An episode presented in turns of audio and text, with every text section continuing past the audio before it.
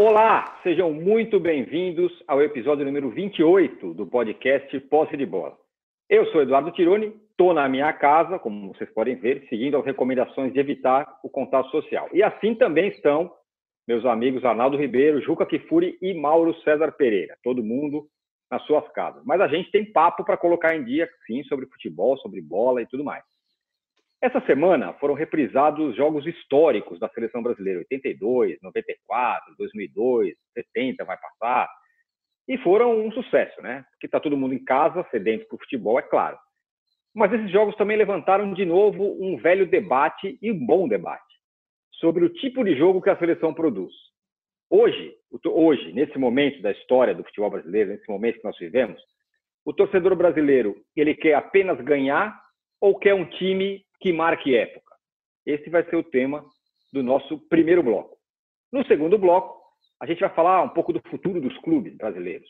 O Mauro trouxe no blog dele que o Fla vai puxar o freio, o São Paulo vai reduzir salário, também saiu notícia aí. O Corinthians está todo enroscado financeiramente, como o Mauro também mostrou na sua coluna de hoje no Estadão. E na contramão disso, o Palmeiras anunciou que vai seguir recebendo integralmente dos seus patrocinadores e que já fez um plano de ressarcimento para seus sócios torcedores. Será que o Palmeiras está tá nadando contra a corrente e pode se dar bem nessa? E no terceiro bloco, o assunto é sobre um tema que surgiu no Atlético Mineiro essa semana e que os jogadores boicotaram o Dudamel, que ficou pouquíssimo tempo no Galo. Por que alguns treinadores são boicotados e outros que podem ser durões, podem ser é, determinado tipo de treinador, e esses caras não são? O que, que acontece no futebol brasileiro e também no mundial que acontece esse tipo de coisa. Como acontece isso? Um recado importante: você que assiste a gravação do podcast pelo YouTube, não deixe de se inscrever no canal do All Sport. E você que escuta o podcast no seu tocador preferido, não deixe também de seguir o Posse de Bola. Ô, Juca, antes de tudo, belíssima camisa sua, hein? Gostou? É, você deve ter. Adorei. Você deve ter visto os jogos que passaram na TV aí, né? Da seleção brasileira, 2002, 94, passou tudo. É, e fez um sucesso, né? Todo mundo tá louco para ver futebol, então todo mundo assistiu, comentou nas redes sociais e tal. É, eu assisti alguns, não assisti tudo, assisti um pouco e tal. É, e em alguns deles não é exatamente uma, uma, uma virtuose de futebol bem jogado, mesmo a final de 2002. Achei um jogo bem, muito bola direta, ligação direta tal. Então, a minha pergunta para você é o seguinte: nesse momento em que a gente vive hoje no futebol brasileiro, o torcedor está contente com a vitória, falando quando fala, quando fala de seleção, ou quer mais do que isso? Quer um time que marque época, como por exemplo foi 82 e tal? Veja bem, é, primeiro, bom dia, boa tarde, boa noite a todos. Segundo, dizer que nós estamos vivendo um tempo tão estranho aqui no Brasil hoje, que ontem um amigo meu, sociólogo da USP, me mandou um e-mail dizendo: Juca, as coisas estão tão estranhas no Brasil que eu estou até com medo que a Alemanha ganhe. um pouco antes, um pouco antes do da Globo reprisar o jogo Brasil 2, Alemanha 0. Estou de pleno acordo com você. É, eu acho que tem o seguinte, né, Tironi? É, você descontar de um jogo de futebol o fator emoção, o fator imprevisibilidade, faz com que o jogo perca, eu te diria, no mínimo 60% da sua graça. Né? É, porque, enfim, embora a Alemanha tenha sido mais perigosa, mesmo sem o Balak, que era o melhor jogador da Alemanha, suspenso. A Alemanha tenha chutado mais a gol do que o Brasil, a gente sabia que aqueles chutes todos não entrariam. A gente fica na expectativa de como vai ser a jogada do gol do Brasil, que a gente sabe que vem. E então você fica até mais paciente em relação ao desempenho do time para o qual você eventualmente esteja torcendo. Mas a verdade objetiva é que o Brasil não jogou bem, jogou bem mais o fim do primeiro tempo do que o segundo, quando fez os dois gols. A gente tinha na memória, e pôde reviver, reviver a brutal falha do Oliver Kahn no primeiro gol. É uma batida de roupa ridícula, porque o Rivaldo não tinha nem distância para bater muito forte naquela bola. Então não foi um chute é, que era é, impossível de defender de primeira, e ele bate roupa e abre a possibilidade do gol do Ronaldo. Né? E depois aquele segundo gol, a jogada belíssima, o corta-luz feito pelo Rivaldo. Mas, de fato, é, o Brasil não jogou é, o que se esperava de uma final é, de Copa do Mundo. E o jogo não foi de um nível de uma final de Copa do Mundo. Eu continuo convencido que a melhor atuação do Brasil foi contra a Inglaterra, o jogo dos 2 a 1 um, até porque teve aquele sofrimento final com o Ronaldinho Gaúcho expulso. Eu sou sempre adepto do time marcante, mas também sou capaz de olhar para o time de 82 com um olhar crítico. Com um olhar crítico, de saber que ali você tinha pelo menos seis jogadores extraordinários, como Leandro, como Júnior, como Falcão, como Cerezo, como Zico, como Sócrates, mas que, enfim, contra a Itália, a Itália jogou melhor que o Brasil, que era um exercício que eu já tinha feito, já tinha escrito a esse respeito. É, talvez se jogasse dez vezes, a Itália só ganhasse aquele dia, mas naquele dia, 5 de julho de 82, jogou melhor do que o Brasil. Pelo conjunto da obra, o Brasil merecia ter seguido adiante e a Itália ficado, mas o jogo em si, a Itália jogou melhor. Agora, eu, eu, eu, eu sei que é uma visão romântica e que eu mesmo já desmenti para mim mesmo, mas depois volto a insistir na minha teimosia. Eu, em 94, quando o último pênalti foi batido pela Itália nas alturas, eu tive uma explosão de felicidade que me desmentiu para mim mesmo. Eu dizia, prefiro perder com 82 a ganhar jogando desse jeito. E vi que não, que eu preferia ganhar jogando daquele jeito depois daquele 0 a 0 modorrento durante 120 minutos lá em Los Angeles. É, então, eu fico dividido, né? sabendo o quanto a vitória te faz feliz, mas depois, racionalmente, eu, eu gosto mais do time de 82 do que eu gosto do time de 94, do que eu gosto do time de 2002. Mas não gosto mais do time de 82 do que gosto dos times de 58, de 62 e de 70. Não. Para mim, esses três times são superiores ao time de 82, mesmo considerando que o de 62 é um time quatro anos envelhecido em relação ao de 58. E sem Pelé. Mas mesmo assim, eu gosto mais do, dos times do Tri do que do time de 82. Muito bem. O, o Arnaldo, é, vendo esses jogos aí, claro que está todo mundo uma carência de futebol maluca, mas foi um sucesso, né? Esses jogos todos que passaram foi um sucesso, e todo mundo revivendo 82, depois falando do Romário 94, e aí da final de 2002. Galera, muita gente falando como é bom ganhar a Copa do Mundo, né? Hum, uma coisa que a gente não. É, estranhamente, a gente olha um jogo é, do passado e se delicia com ele. E não acontece quando a gente vê a seleção brasileira jogando hoje. Então a minha pergunta é: o Tite da seleção brasileira atual, ele tem condição de fazer uma coisa ou outra, tipo vencer, convencer, vencer e convencer, ou é incapaz de fazer as duas coisas ou qualquer coisa? É, a pergunta é boa, porque eu acho que de 2002 para cá, e foi a última lembrança, foi o jogo da Globo do domingo, é, o Brasil nem marca a época e nem vence, né? Na seleção brasileira. Só algumas competições menos importantes, digamos assim. Não por acaso, o próximo jogo do domingo da Globo vai ser a Copa das Confederações de 2005. Aquela exibição absurda contra a Argentina, mas era Copa das Confederações, né?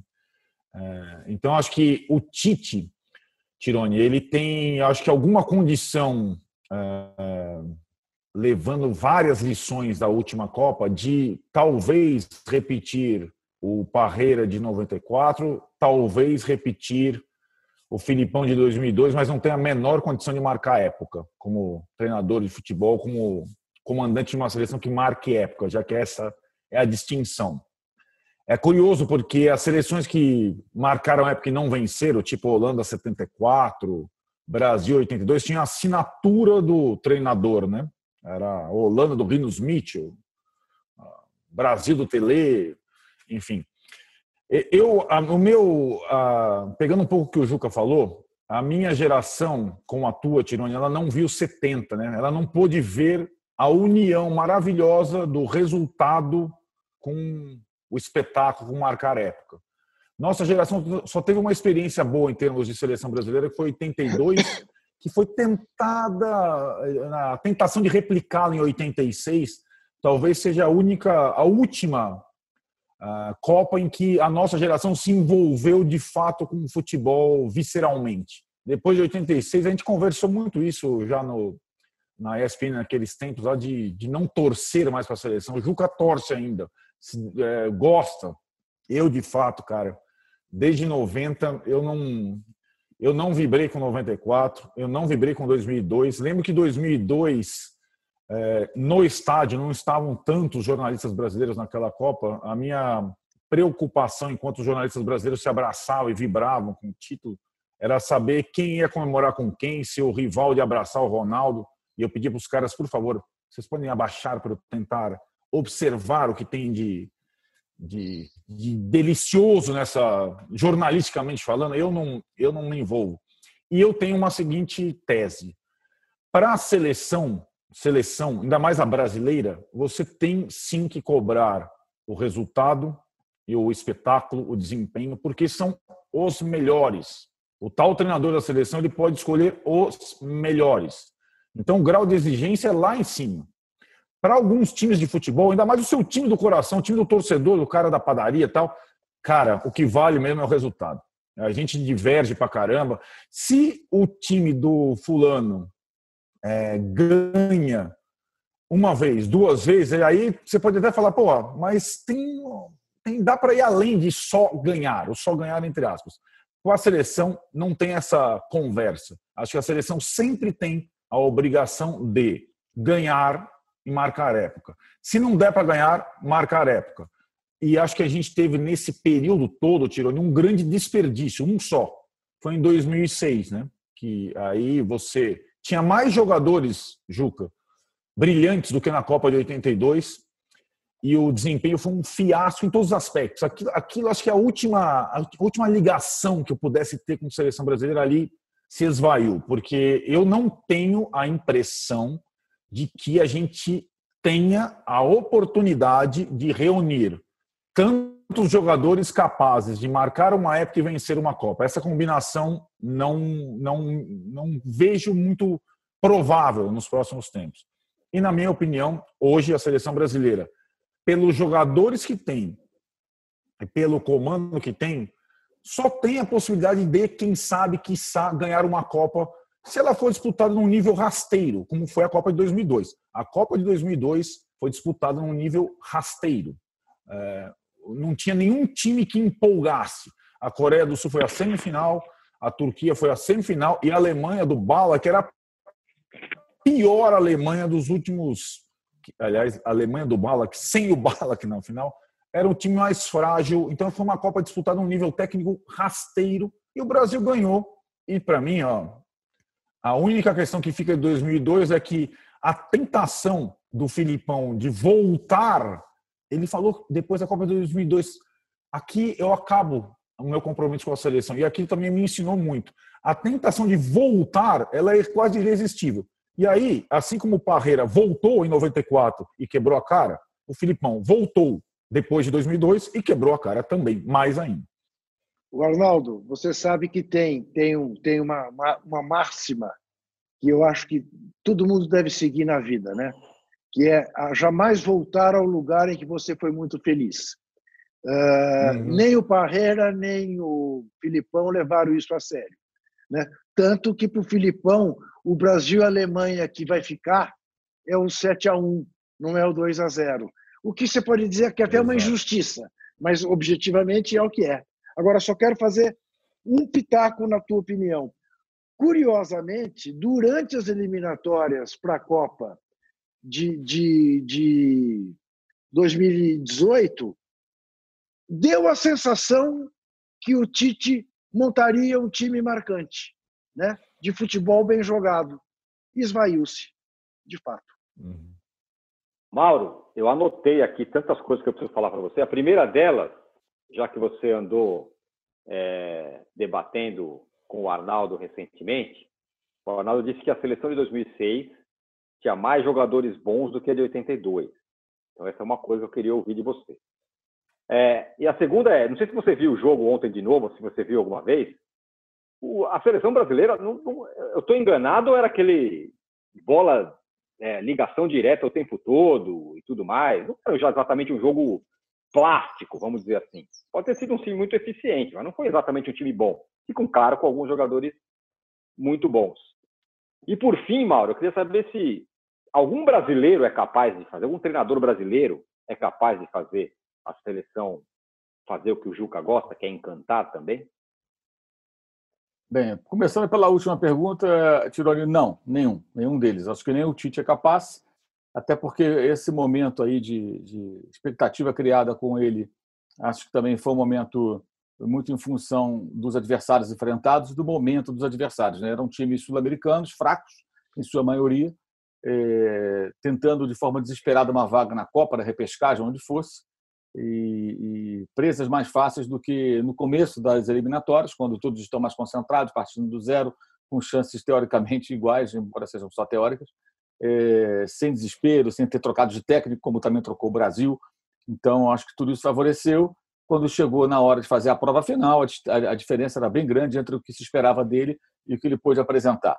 É, com relação ao que o Arnaldo falou, eu diria que a quarentena não está fazendo bem ao Arnaldo Ribeiro. A fase não é boa, não é boa. É. é, estou começando a ficar mais preocupado com o companheiro, porque isso é uma das coisas mais malucas que eu ouvi nos últimos tempos. E olha que eu escutei muitas coisas malucas nos últimos tempos. Então, é, De 2006? 2006 é, tem mais jogadores talentosos do que 2002. Daqui a pouquinho você. Você. você, você 82? É, foi o que o Tirone me perguntou. Você disse, segundo o Tirone. Compara. Eu até pensei aqui. Ah, então depois a gente compara. Deixa eu só responder a outra pergunta do Tirone, que foi. Peraí, Tirone, me perdi aqui. Não, era essas então, duas. Não, tinha uma outra. Então, não, se só um estrangeiro seria capaz isso. de. Ah, não, não. Era isso? Não, você perguntou. Você perguntou se um técnico brasileiro será capaz de fazer um time marcante. Isso. E se ah, você ouviu concorda... o jogo. Você ouviu o jogo. Ah, você, você viu o jogo. Hora aquilo ali. Não, eu não vi claro o jogo. Você não ontem. viu. Claro eu não vi o jogo ontem. Não, eu estava trabalhando aqui, fazendo coisas mais importantes do que fazer é, é, o que a TV Globo quer que eu faça. Eu, nada contra a TV Globo. Aliás, é engraçado isso. Os caras caem de pau na TV Globo. É, TV Globo é um lixo, não sei o quê, bababá, atrapalha o nosso companheiro lá, o Renato Pérez, as malas sem alça. Aí, quando chega na hora do Big Brother, todo mundo vê na TV Globo. Eu não vejo Big Brother. Aí, quando chega na hora de um jogo de 18 anos atrás, como se fosse feito ao vivo, pra, pra, a Globo não está errada. Veja bem, não é uma crítica à Globo. Ah, são os compromissos comerciais dela. Ela tem que colocar alguma coisa no ar ali, porque ela tem os anunciantes. Ela dá uma roupagem num jogo de 18 anos, jogo horroroso. Não precisa ver de novo para saber que foi ruim. Essa seleção não era legal. Né? É... E aí todo mundo para para ver. Se eu quiser ver esse jogo, eu, assim, eu até acho que a audiência que foi boa, né? o Otter registrou isso ontem à noite, ela se justifica, porque a maior parte das pessoas não tem TV a cabo, banda larga, essas coisas, gente a maior parte do povão ainda vê o jogo na televisão, na TV aberta. Aí domingo à tarde e tal, ah, vamos assistir, estou trancado em casa mesmo e tal. Se bem que nem todo mundo está ficando em casa, mas enfim, muita gente está em casa. Eu vou assistir um futebolzinho aqui e tal. Não lembro como é que foi esse jogo. A gente tem que lembrar disso, né? É, é, é, a situação de quem tem acesso a essas ferramentas não é a situação da maioria da nossa população. Então você acaba tendo uma audiência significativa. Mas é, se eu quiser ver esse jogo, eu vejo depois. Mas eu não vou ver esse jogo, não. É, tem outros jogos na fila bem antes desse jogo para assistir. Mas você, esse próximo, mas, esse próximo você já mostrar, reviu, não? Já revi há muito tempo atrás. Eu, eu, eu viro e mexo eu ver esses jogos, esses jogos é, antigos de Copa, mas se eu for rever agora, esse está tá bem lá para trás na fila. A semana passada, por exemplo, até a pedido do pessoal da Gazeta do Povo, lá, eu escrevo para o jornal, é, e eles querem fazer algum, querem que alguns textos sobre esses jogos antigos aí de Copa do Mundo. Aí eu parei a assistir o jogo inteiro, fazendo anotação e tal. Brasil 0, Argentina 1 em, em 90. E foi interessante porque eu comecei a perceber algumas coisas que eu não havia percebido até então e já tinha revisto esse jogo novamente. É, é, esse jogo que o Maradona e o Canidia eliminam a seleção brasileira.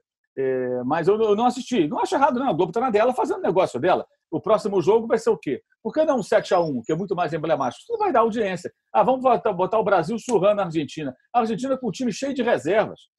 Cheio de reservas. Pega a escalação da Argentina naquele jogo de 2005 e vê o que jogou a Copa do Mundo em 2006. Totalmente diferente. Tinha três ou quatro jogadores, se não falha a memória. Posso até depois comparar isso aqui com mais exatidão. Não era o time titular da Argentina. O Brasil foi com uma força máxima ali. Aí ganhou daquela maneira. Um desses jogos mentirosos daquela Copa das Confederações, que foi um torneio mentiroso, que várias vezes, três vezes pelo menos, colocou o Brasil como campeão. Aí o Brasil chegou todo pimpão na Copa do Mundo, achando que ia deitar e rolar, e não aconteceu. Inclusive em 2006, quando tinha ótimos jogadores, mas não há nem como comparar, é, salvo uma posição ou outra, os caras de 2002, é, é, de 2002, não, 2006, com os caras de 1982. Pelo amor de Deus. Aí, porra, só o Zidane ia brigar para jogar naquele time de 82, mas ele era do outro time era do time que foi ao gosto do Brasil. Olha. O Arnaldo não está em boa fase, hein? Não está em boa fase. Estou preocupadíssimo não, vamos lá, vamos lá, com essa situação do Arnaldo Ribeiro, hein? Não, não, eu, eu sou, eu, a situação é a seguinte, ó. Eu sou fã de 82. Agora, 2006, você tinha o melhor do mundo, Ronaldinho Gaúcho. O outro melhor do mundo, Ronaldo. Você tinha o Kaká, o Adriano. E aí, não os laterais, Roberto Carlos e Cafu. Você Pior, tinha uma boa bem, bem inferiores aos 82. Mas muito inferiores aos 82. Laterais, muito inferiores. Muito inferiores. Cafu é, e Roberto Carlos acho. não chegam a 50% que o Júnior e Leandro jogaram. Aliás, existe também um, um esforço de setores da mídia para desconstruir Leandro Júnior e para tentar transformar em Roberto Carlos o melhor lateral da história, agora que ele fez aniversário. Piada isso. Roberto Carlos, o homem do meião, não, um também. ótimo jogador, mas não engraxa a chuteira do Júnior. E Newton Santos eu não vi.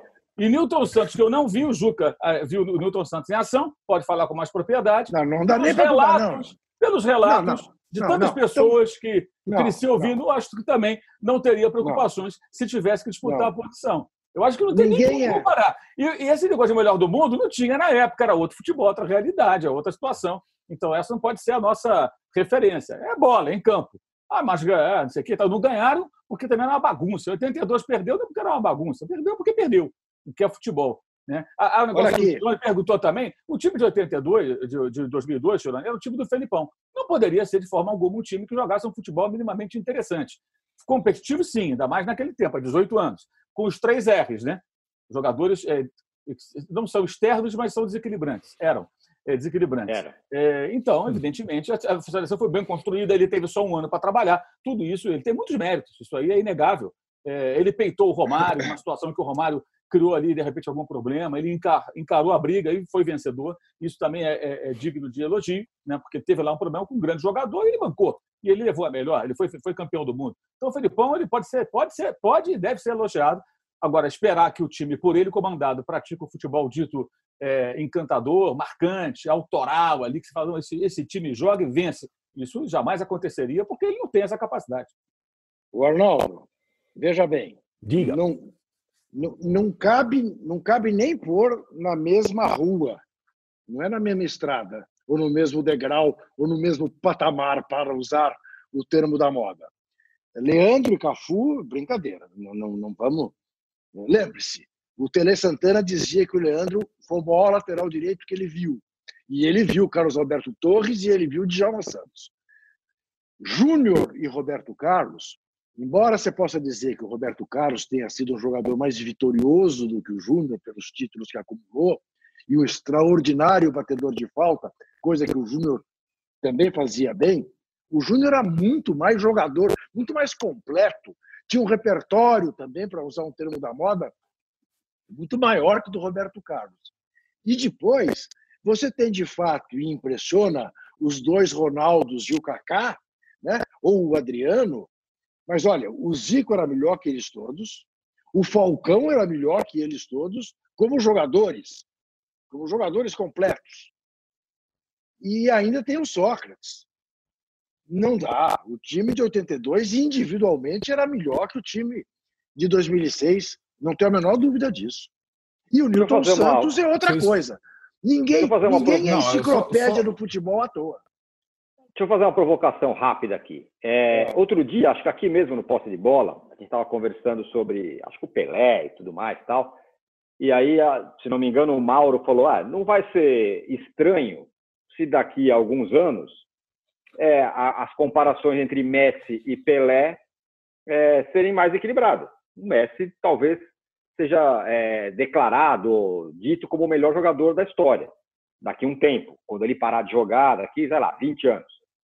É, o mesmo não acontece nesse caso. A gente está comparando caras de épocas diferentes é, e a gente, o Juca e o Mauro aqui, decretando que não, não há dúvida de que o Júnior e o, e o, e o Leandro foram melhores do que Cafu e, e Roberto Carlos. Será que daqui a algum tempo essa distância não vai ser outra? Vai ser bem menor? Mas, Tirone, veja bem, ah. é, se isso fosse verdade, a gente não estaria dizendo, ou talvez reforce o seu argumento, você pode me pegar por esse outro lado. Não estaria dizendo para você que Milton Santos está acima do Júnior uh, dois degraus. Uh, você diz, ah, bom, então aí, aí a, a, a, o distanciamento histórico é ainda maior. Fez com que o Milton Santos crescesse ainda mais. Não se trata disso. Aqui no caso, veja, nós estamos comparando até um Roberto Carlos uh, vitoriosíssimo, campeão do mundo, com o Júnior que não foi. Com o Júnior que não foi. E mesmo assim, se você olhar fundamentos, a, a, a, olhar para o jogador completo, eu, eu duvido que alguém, que algum treinador de futebol, algum Cruyff, algum Tostão, olhe para o Roberto Carlos e para o Júnior e tenha dúvida sobre quem foi melhor. Não tenho. Gente, não... assim, eu, eu, eu Tironi, acho que assim, é, eles não estão entendendo até agora. Eu prefiro. Nada, não estou entendendo nada. Eu prefiro o Leandro e o Júnior ao Roberto Carlos e ao Cafu, o que não quer dizer que eu não reconheça méritos no Roberto Carlos e no Cafu. São vários méritos. Nem eu! O que eu estou dizendo é que o treinador da Copa de 2006, o senhor Carlos Alberto Parreira, ele poderia convocar 20 jogadores, como ele convocou, de um nível é, A, enquanto o senhor Tele Santana em 82, ele não tinha o Banco do Brasil contra a Itália. O Banco do Brasil contra a Itália era Juninho, Paulo Isidoro, Renato e Edevaldo. Só podia ficar quatro no banco. Pega os 22 da Copa de 82 e os 22 da Copa de 2006. Eu tô, só estou dizendo que 2006 tinha a maior reunião de bons jogadores brasileiros num único ano. Isso é indiscutível. O, o Banco do Brasil tinha Juninho Pernambucano, Zé Roberto. Cara, é muita gente boa. Até eu fazia um time daquele funcionar. Até o Juca, até o ah. Mauro, até o Tirone. Até aquele, o Juca... foi uma. Cara, agora Juca, eu vou te dizer o, Juca, o seguinte. Ah. A, a, comparação, eu acho que Ronaldo Fenômeno, é, Ronaldinho Gaúcho, eles, estão, eles não estão distantes da turma de, dos melhores da turma de 82, embora eu goste mais da turma de 82. Foram jogadores absurdos, absurdos. Você mudou, não são jogadores quaisquer. O discurso. Central, o centroavante. De... peraí. A central... Peraí. Hum.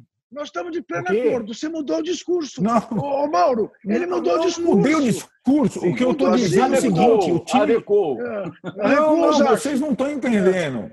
É. A seleção de 2006 tinha muitos jogadores em condição. A seleção de 82 não tanto.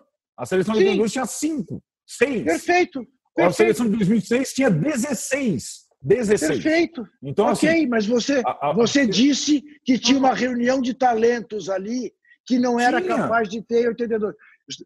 O que nós entendemos, que você estava se referindo ao quarteto, Roberto Carlos, os Ronaldos Kaká, ou ao quinteto, Adriano, não.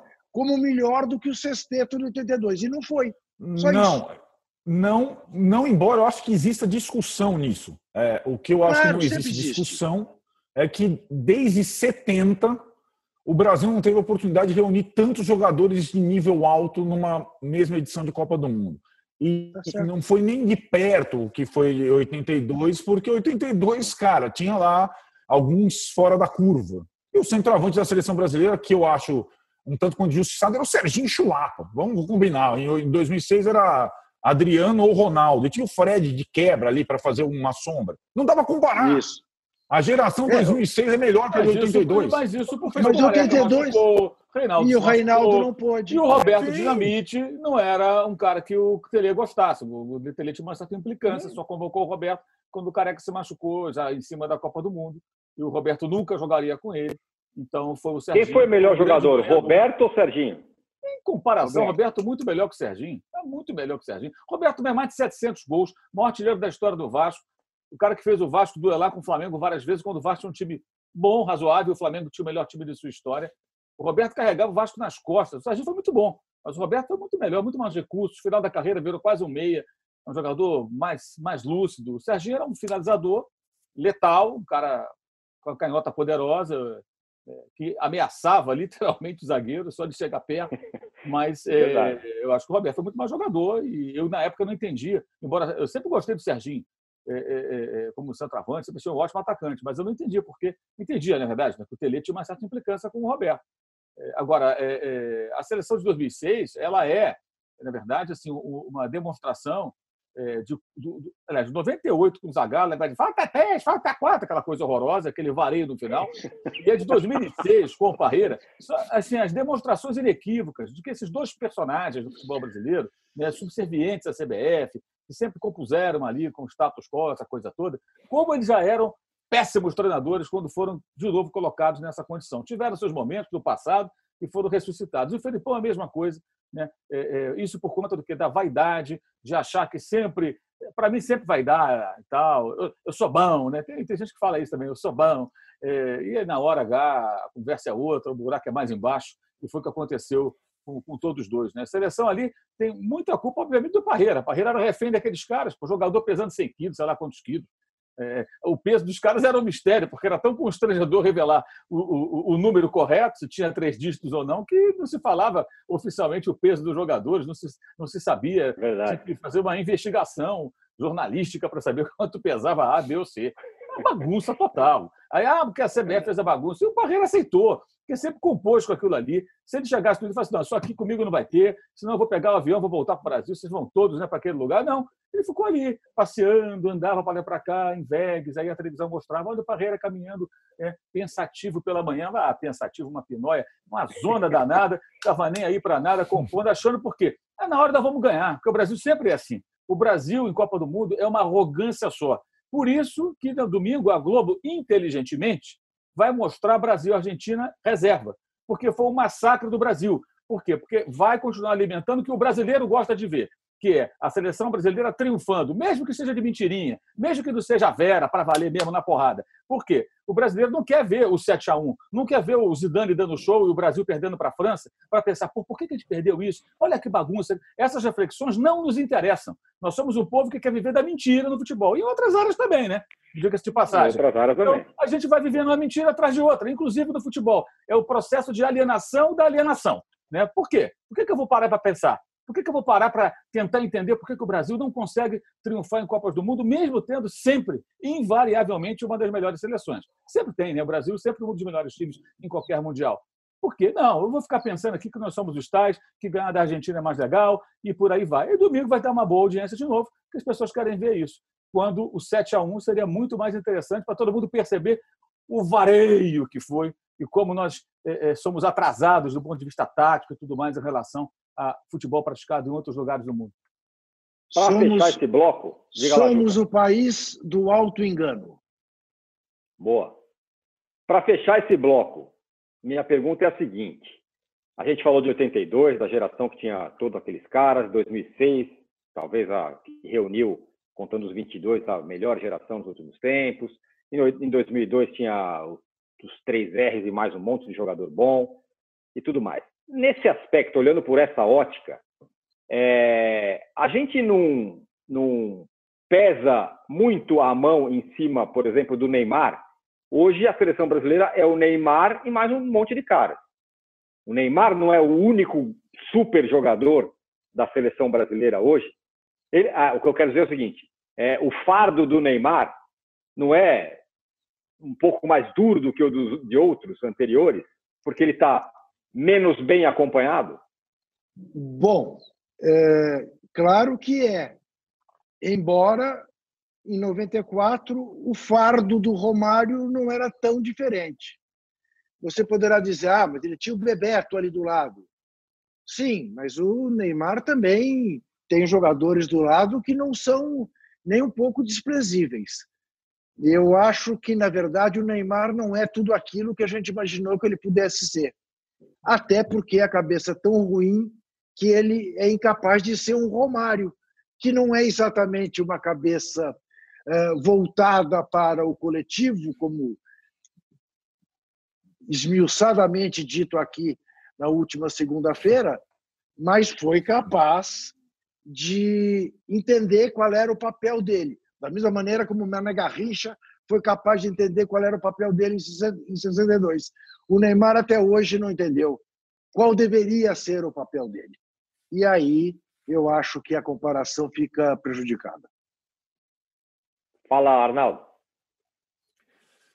É, eu entendo o que você está falando, porque é, desde 2010, em que a seleção, talvez, aquela seleção do Dunga na África do Sul, que tinha, digamos, um bom time, mas nenhum jogador, o melhor jogador era o Kaká, que estava precariamente é, naquela Copa. Desde 2010 se fala no Neymar como o melhor jogador brasileiro, né? como o único craque brasileiro. E ali eu achava muito precoce, ele era muito menino. Aí teve 2014, em que era a Copa do Brasil bola para o Neymar. É, 2018, que era mais ou menos a mesma coisa, não mudou, não é muito. Eu acho assim, eu acho que o, o, o a história da seleção brasileira, normalmente o craque tem mais boas companhias do que o Neymar tem hoje. Agora, como o Juca falou, o Neymar também não é exatamente uma boa companhia. Eu vejo a possibilidade dele triunfar como jogador da seleção brasileira muito parecida com a possibilidade dele triunfar no Paris Saint-Germain. E acho que ele estava até no caminho. O Paris Saint-Germain tem um monte de jogador bom também, hein? não tem? É, talvez tenha até jogador é, quase do nível dele ou do nível dele. É, mas assim, eu acho que o Neymar, é, talvez sim, pela essa precoce responsabilidade, ele fora aquele ato no Barcelona, sempre defendeu ou sempre entendeu que quando ele joga, ele precisa fazer tudo sozinho, é, ele é mais importante que os outros, ele tem que pegar a bola, dar uma caneta, entrar com bola e tudo. No Paris Saint-Germain, dessa última edição, curiosamente, um futebol mais que ele é capaz de fazer, mais solidário, menos protagonista, curiosamente, pode fazê-lo melhor jogador, entendeu? Se ele botar na cabeça dele o que talvez o Romário tenha colocado em 94, outros aí, eu vou decidir essa Copa, ele não vai decidir nem a primeira fase, porque ele não é capaz. Ele não é capaz. Ele não tem essa ele não tem essa capacidade de decidir um jogo sozinho, porque o futebol atual é mais difícil também. É mais complexo, é mais se o Messi muitas vezes não decide jogo sozinho, o Neymar não vai decidir jogo sozinho.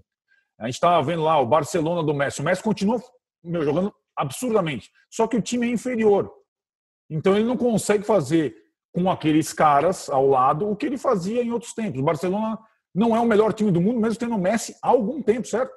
Então, assim, o, o Neymar na seleção brasileira, aí, aí você vai chegar na seguinte conclusão: você não tem o melhor técnico de todos os tempos e você não tem o maior craque de todos os tempos na atual seleção brasileira. Então, ou se faz um time em que o Neymar funcione como mais um, um time que, digamos, teve uma, um, um, ensaio naquela eliminatória, o Juca lembrou bem, um time, ou não vai ser o Neymar que vai decidir um mundial sozinho, vai, não tem, ele não tem essa condição, essa, essa capacidade, embora na cabeça dele ainda exista a ideia de que ele é mágico, é capaz de, pela habilidade e pelo talento, ganhar jogos e campeonatos sozinho. Isso nem na França ele consegue.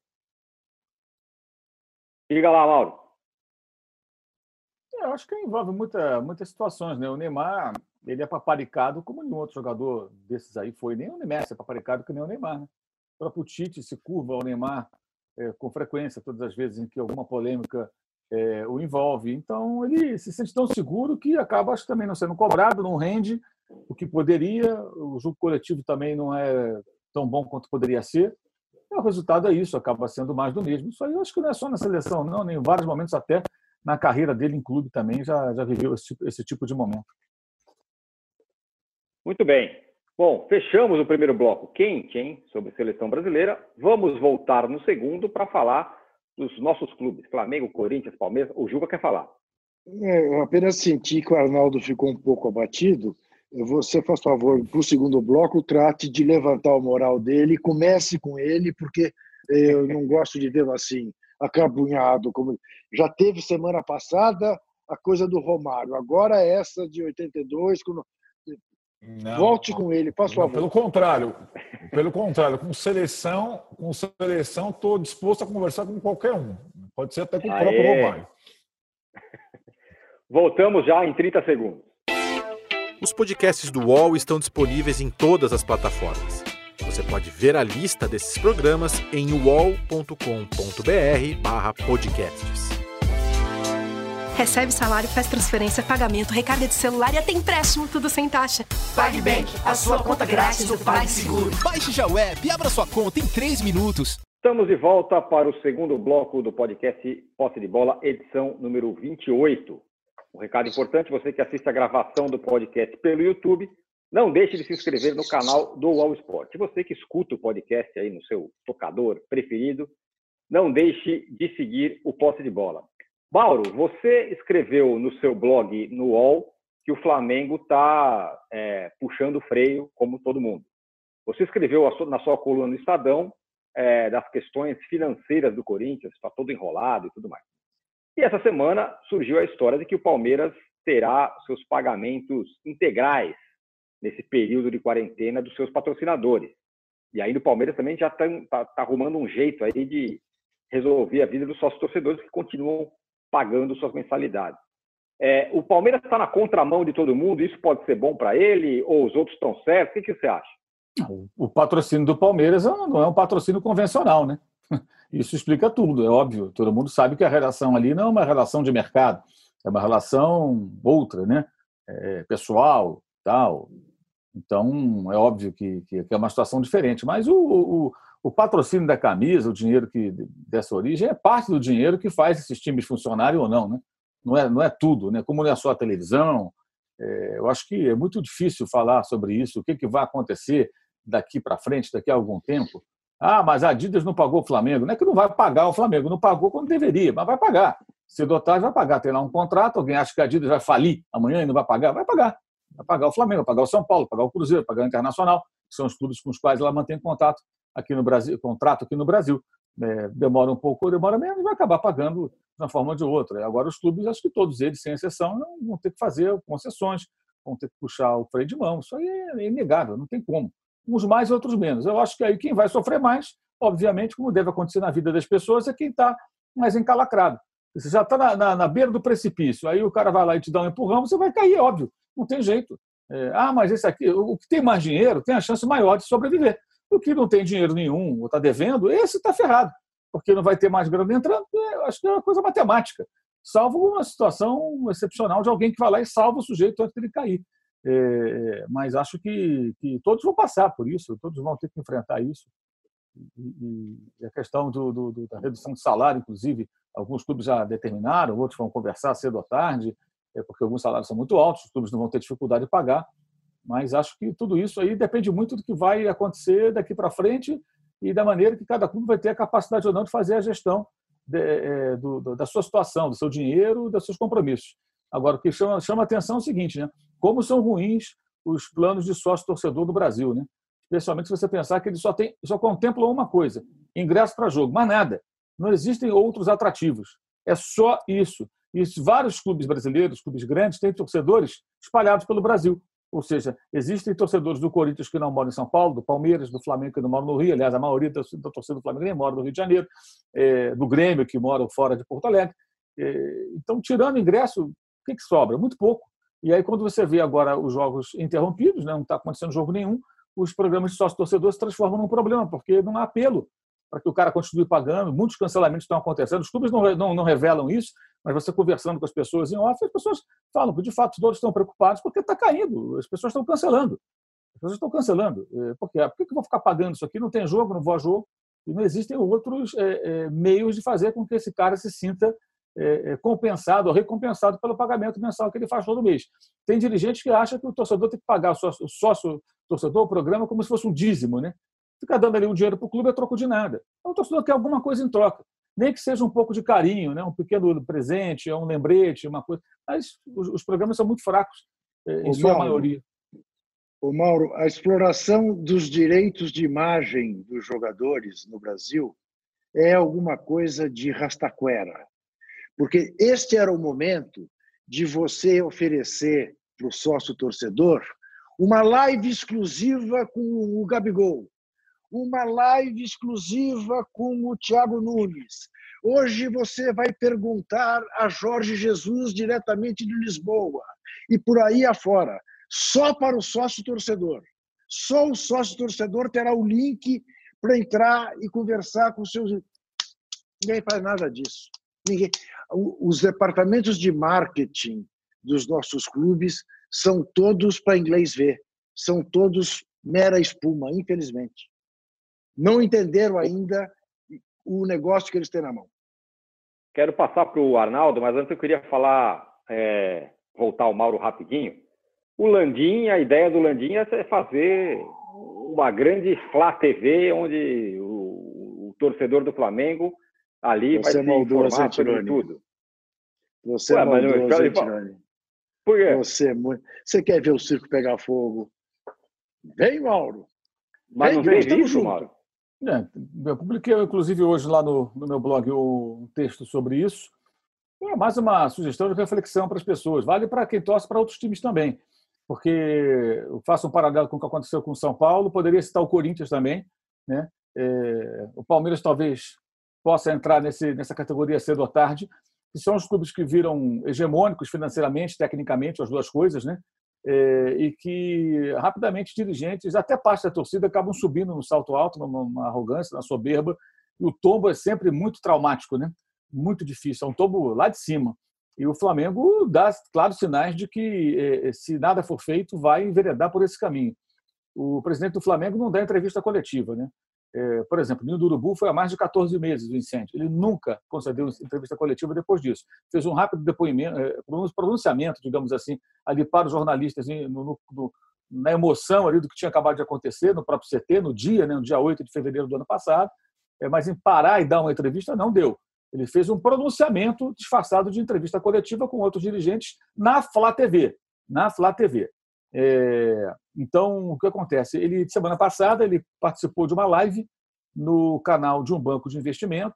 Esse banco, inclusive, ele tem como CEO um ex-dirigente do Flamengo, que participou também, Cláudio Prakovic. É, e nessa live, de uma hora e 31 minutos, ele fala uma série de coisas que não são, não são, são importantes, porque são ditas pelo presidente do Flamengo. Muitas lembram ideias defendidas há algum tempo por Mário Celso Petralha, presidente do Atlético Paranaense, que completou 25 anos no poder, né, esses dias agora, é, só que à frente de um rubro-negro com uma torcida evidentemente mais poderoso em função disso, que é o Flamengo. Então ele defende, por exemplo, que deve se cobrar por coletivo de imprensa. É, ele fala na transmissão dos jogos é, com exclusividade até pela Flá TV, né, que é o canal do Flamengo no YouTube, que aliás tem números visíveis. Se você analisar o tamanho da torcida, o número de inscritos nesse canal são 3,4 milhões de inscritos e nenhum vídeo bate 100 mil visualizações, que é muito pouco para o potencial do Flamengo, sendo que o Flamengo não está liberando os seus jogadores para entrevistas.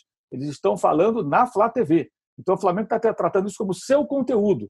Só que isso não é conteúdo do Flamengo. Isso aí é, é, é, é lógico, os caras devem falar na Flá TV. Mas uma entrevista do Jorge Jesus, de um jogador, um dirigente explicando uma situação, é, é, é isso tudo o que isso é de interesse jornalístico. É, o torcedor do Flamengo, até de outros clubes, tem o direito de saber o que essas pessoas pensam. É, por exemplo, Linho do Urubu, todo mundo sabe que ah, aquilo lá foi construído na gestão anterior, mas ele é o presidente, deveria dar uma entrevista, deveria se colocar diante da imprensa para ouvir as perguntas, não as perguntas da Flá TV. Então, o que se defende ali é algo bem complicado, é algo muito perigoso, que é o quê? O clube de futebol tentando se encapsular de uma maneira que ele não vai ter que dar satisfação para ninguém. E o próprio torcedor tem que abrir o olho com isso, porque enquanto o time está bem, Aí o camarada pensa, não, confio no meu presidente. Quando vai mal, aí você quer, o presidente vai fechar a boca e não vai falar para ninguém, como já acontece. E aí tem algumas passagens que são até. Uma delas eu acho constrangedora, quando ele fala é, que estava conversando com o seu vice de marketing, e aí ele sugere um. Ah, pensando em programas para a TV. E aí ele fala assim: ah, grandes rubro-negros, aí cito inclusive o próprio Cláudio Provavelmente que estava com ele nessa live, é, grandes rubro, ilustres rubro-negros, aliás, é, é, contariam suas experiências torcendo pelo Flamengo. É, quem vai ver um troço desse, gente? Ver um cartola, um ex-dirigente, tudo contando no dia do jogo do final, o que aconteceu. E por que ilustres rubro-negros? Para mim, ilustres rubro-negro são aqueles que sem dinheiro foram para Lima ver o Flamengo ganhar a Libertadores. Teve um que saiu lá, acho que de Fortaleza, se não falha a memória, foi para o Rio de Janeiro de ônibus, sem grana, sem ingresso, sem nada, pegou um outro ônibus e foi para Lima sem ingresso lá, conseguiu ver o jogo porque outros torcedores, outros ilustres rubro-negros o ajudaram a, a, a, conseguir o ingresso para ver aquela partida.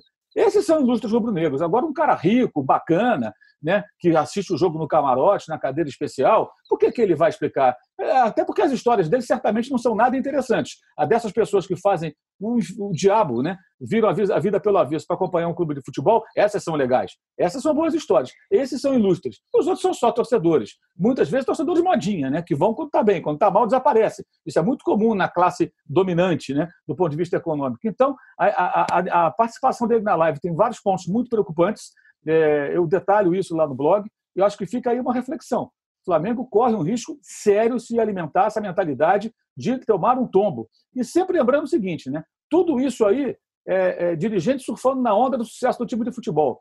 Time de futebol que só obteve sucesso depois que houve uma troca de técnico, porque essa gestão, capitaneada por Landim, né, com o seu, com, com seu é, conselhinho do futebol e tudo mais, que tem lá um conselhinho do futebol, escolheu Abel Braga para treinar o time. E foi muito ruim.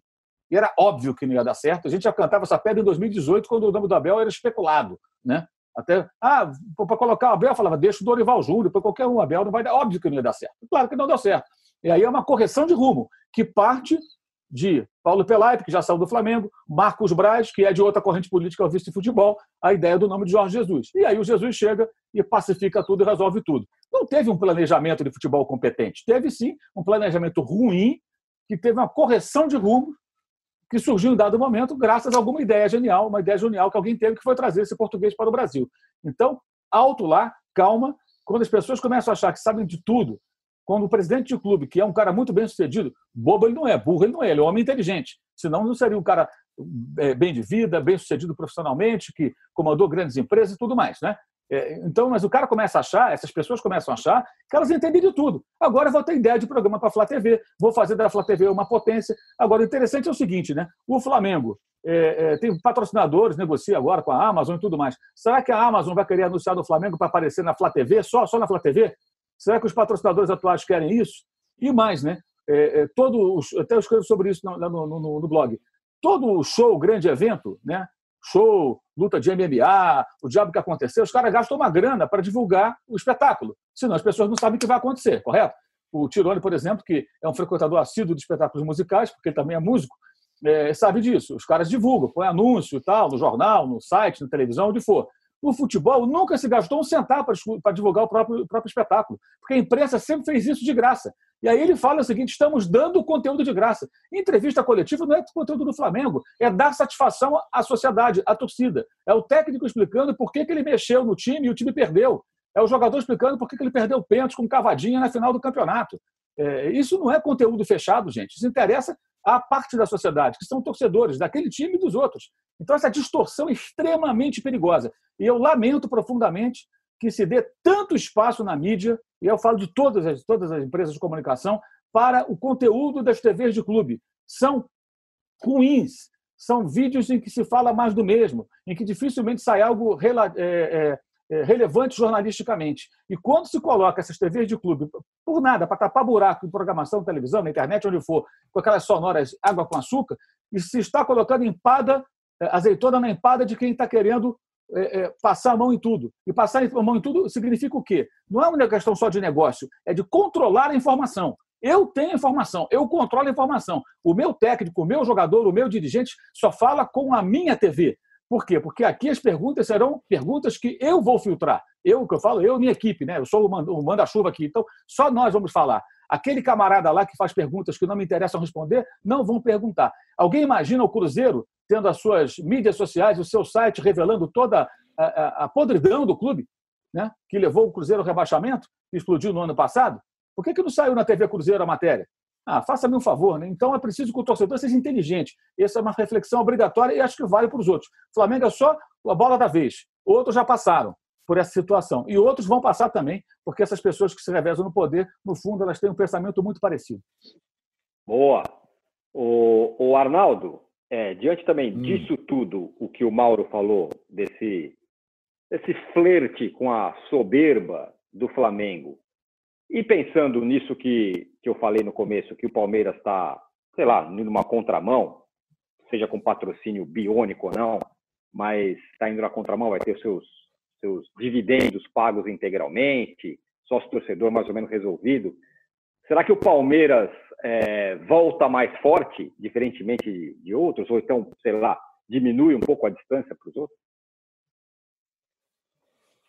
Sim, eu acho que é, a parada, é, inevitavelmente, como o Juca falou, o Mauro falou, é, ela acentuaria a diferença entre quem tem a sua estabilidade econômica e quem não tem. E a gente está falando num grupo seleto no Brasil de dois clubes, praticamente, o Flamengo e o Palmeiras, só, né? É, e eu acho que a parada, comparando os dois, é muito pior para o Flamengo, em diversos aspectos. O esportivo principal. Né? O time do Flamengo eh, jogava eh, engrenado, se anunciava uma temporada eh, brilhante, talvez melhor que a anterior, e o time do Palmeiras ainda não. Então, nesse aspecto, o esportivo já foi melhor para o Palmeiras, esse melhor entre aspas, tá? A parada esportiva. Agora, o extra-campo já se sabia também que esse patrocínio biônico ou não daria ao Palmeiras fôlego nesse período. O Palmeiras é capaz de ficar três meses sem jogar e não ter uma, um impacto grande sobre isso, o que não acontece com o São Paulo, com o Corinthians, com o Vasco, com o Atlético e tudo mais. E aí eu estou projetando o pós, a volta. Nós vamos voltar com o futebol em todos os lugares, na Europa, no Brasil, sem público. E, evidentemente, o Flamengo sente mais falta do seu público do que o Palmeiras. Ah, por que o torcedor do Flamengo é mais fiel? Não. A conexão desse time do Flamengo com o torcedor que põe 50 mil no jogo de estadual do Rio é diferente da conexão do Palmeiras com o seu torcedor, estou dizendo, no estádio. O Palmeiras não fazia nem muita questão, essa gestão, de trazer o seu torcedor para o estádio. Nem bem bem. A média de público do Palmeiras no estádio foi caindo. É, o Palmeiras não fazia nenhuma, nenhuma questão que o Allianz Parque estivesse transbordando ou que cadeiras vazias fossem ocupadas com ingressos populares, coisa que o Flamengo fez lá atrás. A conexão entre o time atual do Flamengo, com o dedo do Jesus, sim, com todas essas questões, com o torcedor comum, é gigante. Pode ser no Aeroflá, na rua, no Ninho do Urubu, no Maracanã, não é a mesma relação do Palmeiras com o seu torcedor. Não depende da relação do estádio. Do Flamengo dependia muito, muito. Essa chama dependia demais. Então, eu acho que essa. Se a gente for falar quem vai perder mais com a parada, o Flamengo vai perder muito mais que o Palmeiras. Já está perdendo muito mais que o Palmeiras. Pode ser tanto no aspecto econômico, mas, sobretudo, no aspecto da conexão entre o seu time e o seu povo. A do Palmeiras era completamente diferente. Ô, Juca, essa semana, Sim. o Benja falou no ar, na TV, que a questão do estádio do Corinthians é insolúvel. Aí o Andrés ligou para ele e falou: não, não, está mais perto do que você possa imaginar. Xingou tá o naming rights, Juca? Fala aí. Não, o Andrés o Andrés está certo. O Andrés está certo. Você sabe, aliás, eu não entendo como é que ainda se discute essa questão do, do, do da Arena Corinthians, porque, na verdade, em, olha, nós estamos em 2020, em 2018 o estádio já estava pago. Eu me lembro perfeitamente que o, o Andrés disse que pagaria o estádio não em 12 anos, como estava previsto inicialmente, mas em seis anos. Isso. Portanto, esse problema é um problema que não existe mais. Eu não sei por que as pessoas ficam falando que o Corinthians deve o estádio. O André já garantia que o estádio estaria pago na metade do tempo. Isso, entendeu? E, e, e diz, disse mais que o Corinthians, até 2018, estaria entre os três maiores clubes do mundo. E você está vendo isso se dá. Então, eu fico pensando, vocês da imprensa é que ficam com cobranças absolutamente inaceitáveis em relação a André Sanches, o gênio da gestão esportiva no Brasil. Muito bem. Respondi? Senhores, muito bom esse bloco. Gostei. Foi. Falamos bastante coisas. Fechamos o segundo bloco, já um pouco atrasados, mas voltamos para o terceiro bloco. A gente vai falar do boicote que teria sofrido o Dudamel e dessa relação treinadores-jogadores aqui no Brasil. Já voltamos em 30 segundos. Os podcasts do UOL estão disponíveis em todas as plataformas. Você pode ver a lista desses programas em uol.com.br/podcasts. Recebe salário, faz transferência, pagamento, recarga de celular e até empréstimo, tudo sem taxa. PagBank, a sua conta grátis do PagSeguro. Baixe já o app e abra sua conta em 3 minutos. Voltamos para o terceiro e último bloco do podcast Posse de Bola, edição número 28 com a história do, do Dudamel, né? Jogadores do Atlético Mineiro deram entrevistas falando que possivelmente o Dudamel foi boicotado dentro do, do clube. É, primeiro eu queria um plá de cada um sobre isso e acrescentando é, por que, que essa relação é difícil. O cara chega e as pessoas não vão com a cara dele. O que será que acontece nesse caso e em outros, em Arnaldo? Não, acho que sim. É sobretudo para um técnico estrangeiro, não adianta você trazer um técnico estrangeiro e não e você não construir um, um ambiente de relação, não, não primeiro não não informá-lo do ambiente que ele vai herdar, das questões do, dos clubes, das características de cada clube, da cidade, do tudo mais, etc. Pegar o cara, jogar ele lá para treinar o time e não não fazer uma um meio de campo, uma conexão. Isso acontece com muito treinador eh, quando é contratado no Brasil, não foi só com o Dudamel. É... Não só estrangeiros, acontece com o técnico brasileiro. A gente pode fazer o, o, o paralelo com o Thiago Nunes no Corinthians. É, não, o Thiago Nunes continua no Corinthians, é, mas algumas declarações semelhantes àquelas do Natan do Atlético já saíram em relação ao Thiago Nunes no Corinthians. Ah, o Juca falou isso no programa passado do estranhamento de alguns jogadores do Corinthians com as determinações, com os métodos, com as manias, com as regras. Com... Cara, não adianta você contratar um treinador, jogar lá e manda e tal. É, eu, eu também lembro, a gente já discutiu aqui, o exemplo de maior sucesso no Brasil até o momento é o do Jorge Jesus no Flamengo e como foi, digamos, inserido o Jorge Jesus na vida do Flamengo, com as suas características. A, a, como a diretoria do Flamengo, é, digamos, uh, informou os seus jogadores de quem estava vindo por aí. Senão não adianta, sabe, Tironi? Eu acho que não, não. A gente pode pegar o próprio Atlético agora, que vai ter está com o começo de um trabalho num treinador que tem excêntrico, que é o Jorge Sampaoli, que se não for cuidar dessa questão do ambiente e tal, pode degringolar é, tão rapidamente como foi a do Dudamel. Ah, o São Paulo é muito mais técnico que o Jorge Jesus. Que o Jorge Jesus não, que o Dudamel. Não importa né, se não tiver criado um ambiente. Aí a gente vê as histórias é, ainda frágeis de sucesso, de sucesso de ambiente recente, ou atual do futebol brasileiro. Você pode ver que treinadores de características completamente diferentes. Pode ser o Luxemburgo no Palmeiras, o Fernando Diniz no São Paulo, o Renato no Grêmio, a, a, a Paz é, em 2020, ou a conexão de técnico, jogador e tudo mais, depende muito de uma questão construída tijolo a tijolo. Não adianta pegar um nome, colocar lá e você vai comandar 35 caras a partir de amanhã, se você não fizer um trabalho que é um trabalho que também não tem muita gente boa que saiba fazer, não. O trabalho de é, interação entre o técnico de futebol e seus comandados.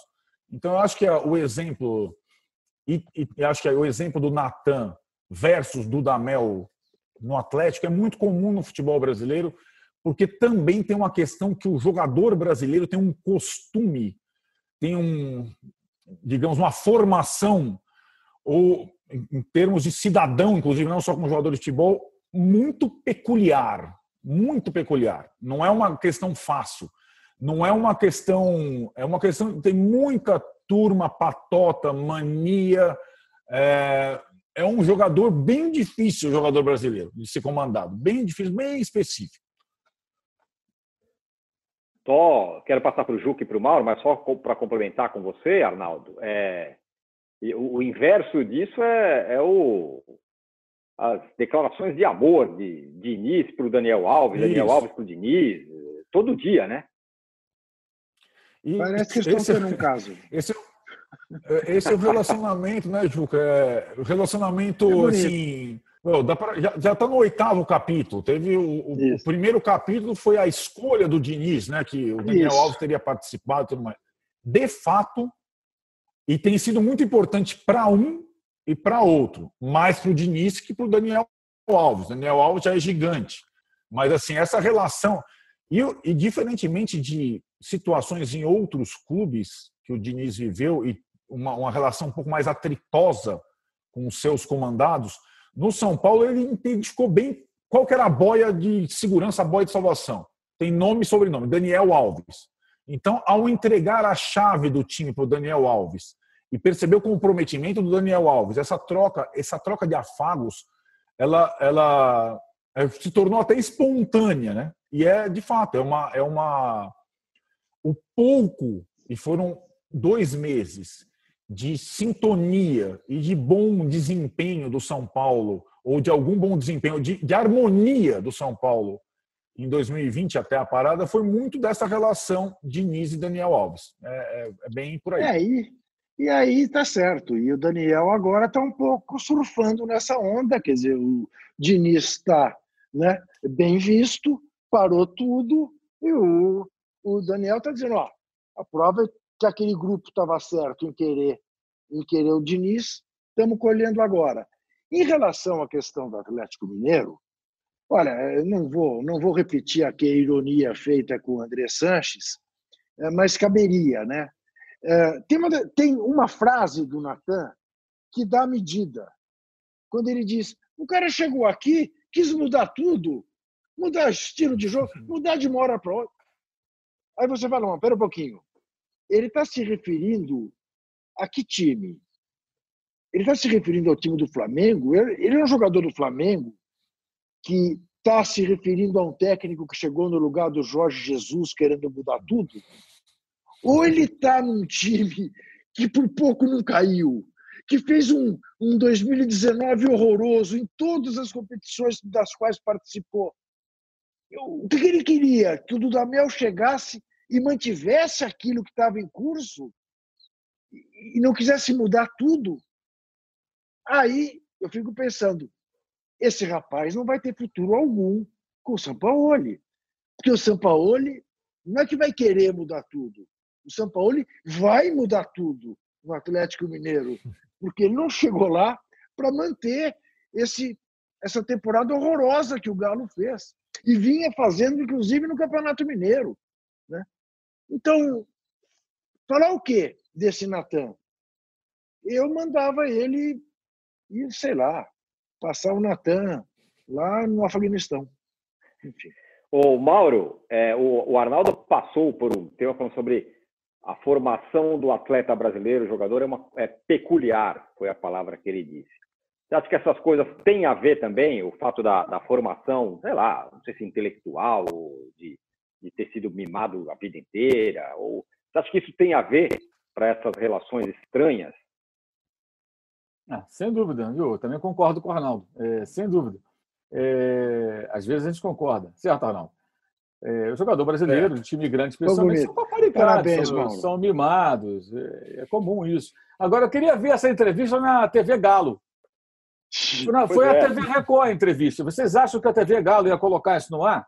Nunca. Claro Se de repente, falando para a TV Galo, o Natan desce lá uma, uma, enlouqueceu e falou que os caras não gostariam que ele falasse. E não é uma exclusividade do Atlético. Em qualquer clube, TV São Paulo, TV Inter, TV Bahia, qualquer um. Qualquer um. É aquilo que eu falei há pouco. atenção para o conteúdo ruim desses canais de clube. É tudo press-release eletrônico, não sabe para nada. Raríssimas vezes se fala alguma coisa relevante, interessante. É quase sempre mais do mesmo, mais sobre o nada. E aí, quando ele vai dar uma entrevista para uma emissora de televisão, de repente alguém conduz ali e tal, ele vai e fala o que ele sente. O que é muito importante, inclusive, jornalisticamente. Hoje, o torcedor do Atlético sabe, né, não tem mais dúvida de que pelo menos um, certamente outros jogadores, realmente não gostavam nem um pouco do técnico, que haviam um choque ali. E por que isso é importante? Porque o atual técnico do Clube Atlético Mineiro chama-se Jorge Sampaoli. Não é de passar a mão na cabeça dos caras cobra, é chato, teimoso, insistente, trabalha muito e é assim que funciona. Então, essa rapaziada que eventualmente ficou insatisfeita com o Dudamel vai ter que se acostumar, porque com, com o São Paulo também vai ter muita cobrança e muito trabalho no dia a dia. Também vai ter mais resultado? Creio que sim, porque é um técnico melhor né, do que o venezuelano nessa sua, nesse seu estágio. É, talvez tenha até mais, é, cap... talvez não com toda certeza, né, ter mais condições até de se impor, porque é um, é um nome mais pesado. Isso também conta. Por quê? O cara animado, quando vê um nome pesado, ele, opa, peraí, aqui o buraco é mais embaixo. Mas quando é um técnico que não tem tanta fama, tanto nome, eles conseguem se colocar de uma forma mais contundente. Um exemplo recente em Belo Horizonte, Rogério Ceni no Cruzeiro. No vizinho, no rival, lá mesmo, na mesma cidade, Rogério tentou mudar a forma de jogar, por quê? Ele chega ao Cruzeiro, o Cruzeiro está afundado lá indo para o rebaixamento. Ele fala, precisa mudar a forma de jogar desse time, é necessário, é urgente, óbvio. Então ele começou a fazer o quê? O trabalho dele, pô, barrar jogador, mudar a forma de jogar, alterar tudo. Opa, peraí, tá mexendo com a gente aqui, mas tá uma porcaria, não. Aí não, amigão. Aí foi espirrado, foi espirrado. Então isso acontece de fato. E por quê? Pela conivência dos cartolas. Os cartolas permitem que isso aconteça. Os jogadores, alguns jogadores dominem, e certamente num grupo tão grande como um grupo de 30, 40 jogadores, como os clubes de futebol têm, elencos numerosos, certamente tem aqueles caras que não concordam que gostam do técnico, que acham que o técnico vai chegar a algum lugar, mas se eles forem minoria ou não forem caciques do elenco, eles, opa, eu não tenho condição de peitar esses caras aqui. O cara vai lá, entuba, fica quietinho, não fala nada. Né? E, vão, e a vida segue. E aqueles que conseguem ser mais atuantes, têm mais força, é, derrubam um técnico, pura e simplesmente. Mas na TV Galo você não vai ver essa entrevista, como não vai ver na TV Flamengo, na TV Santos, na TV Grêmio. Vai ver em quem faz jornalismo sem, sem, sem ser versão oficial. Não que na imprensa não exista quem faça isso, existe sim. Muita gente faz isso. É por isso dirigentes, muitas vezes, escolhem com quem falar. O certo é dar entrevista coletiva. Imagine se o Donald Trump, mal comparando, resolver que ele não vai mais subir naquele púlpito ali que a gente vê até nos filmes, nas séries, né? O presidente dos Estados Unidos vai falar, aí aquele monte de repórter ali, é, é, perguntando, perguntando aquela bagunça danada. Não, vou mais falar aqui não. Vou falar com quem? Vou falar com esse veículo aqui, porque é o veículo amigo, com aquele outro ali, porque aquele não me critica, e vou falar para o site da Casa Branca. Não tem cabimento, gente. Guardadas as devidas na proporções, jogador na live de futebol, na live do, do, banco, sei lá de onde, é, é, é, presidente de clube, prefeito, governador, é, é, de interesse público. O que eles fazem interessa aquela parcela da sociedade. Os torcedores querem saber. E aí você não pode escolher quem vai te fazer pergunta, gente. Não pode ser o funcionário do clube, o jornalista que é funcionário do clube, que obviamente aí não estou criticando os colegas, está fazendo o trabalho dele. Ele vai fazer, vai perguntar o que ali? Né? Até eu comentava outro dia sobre. Você imagina o Vasco. O Vasco não paga salário, está tudo atrasado, uma confusão danada. Aí na TV Vasco, os jogadores do Vasco nem dão entrevista, né? mas vamos imaginar que eles voltassem a dar entrevista. Né? É um protesto dos atletas porque não estão recebendo em dia. Aí o Pikachu vai ser entrevistado pela TV Vasco. Aí o repórter vai chegar e falar assim: Pikachu, aí tudo bem, beleza? Diz aí, salário está atrasado, né? Porra, tá difícil, Pikachu. Não vai perguntar isso pro Pikachu. Vai perguntar para o Pikachu claro. a emoção de vestir a camisa do Vasco, que se o Vasco vai ser campeão esse ano, se agora com o Ramon de técnico o Vasco vai caminhar. Vai perguntar essas coisas. Porque o cara sabe que a pauta que o patrão dele quer é essa. E se ele fugir daquilo, aquilo não vai para o ar. Ele vai perder o emprego dele. Simples assim. Não é possível que não tenha torcedor que não entenda isso. É, é, veículo oficial de clube serve para vender uma imagem falsa, na maioria das vezes, ou em grande parte das vezes, que só prejudica o próprio clube e faz o torcedor lá na frente sofrer. Sofrer, sofrer, sofrer. Mais nada. Muito bem, senhores. Foi muito bom o programa. Até estouramos um pouquinho o tempo, mas foi muito legal. É, voltamos na semana que vem. Mais posse de bola para vocês é ao longo da semana, postagens no blog, blog do Mauro, blog do Juca, blog Posse de Bola que eu e o Arnaldo alimentamos. Brilhante. Seguimos. Valeu pela audiência. Semana que vem tem mais. Valeu. Chega ao fim esse episódio do Posse de Bola. Lembrando que você também pode conferir mais opiniões e análises nos blogs dos comentaristas do UOL. Posse de Bola tem pauta e produção de Arnaldo Ribeiro e Eduardo Tironi edição de áudio de Amer Menegassi e coordenação de Diogo Pinheiro.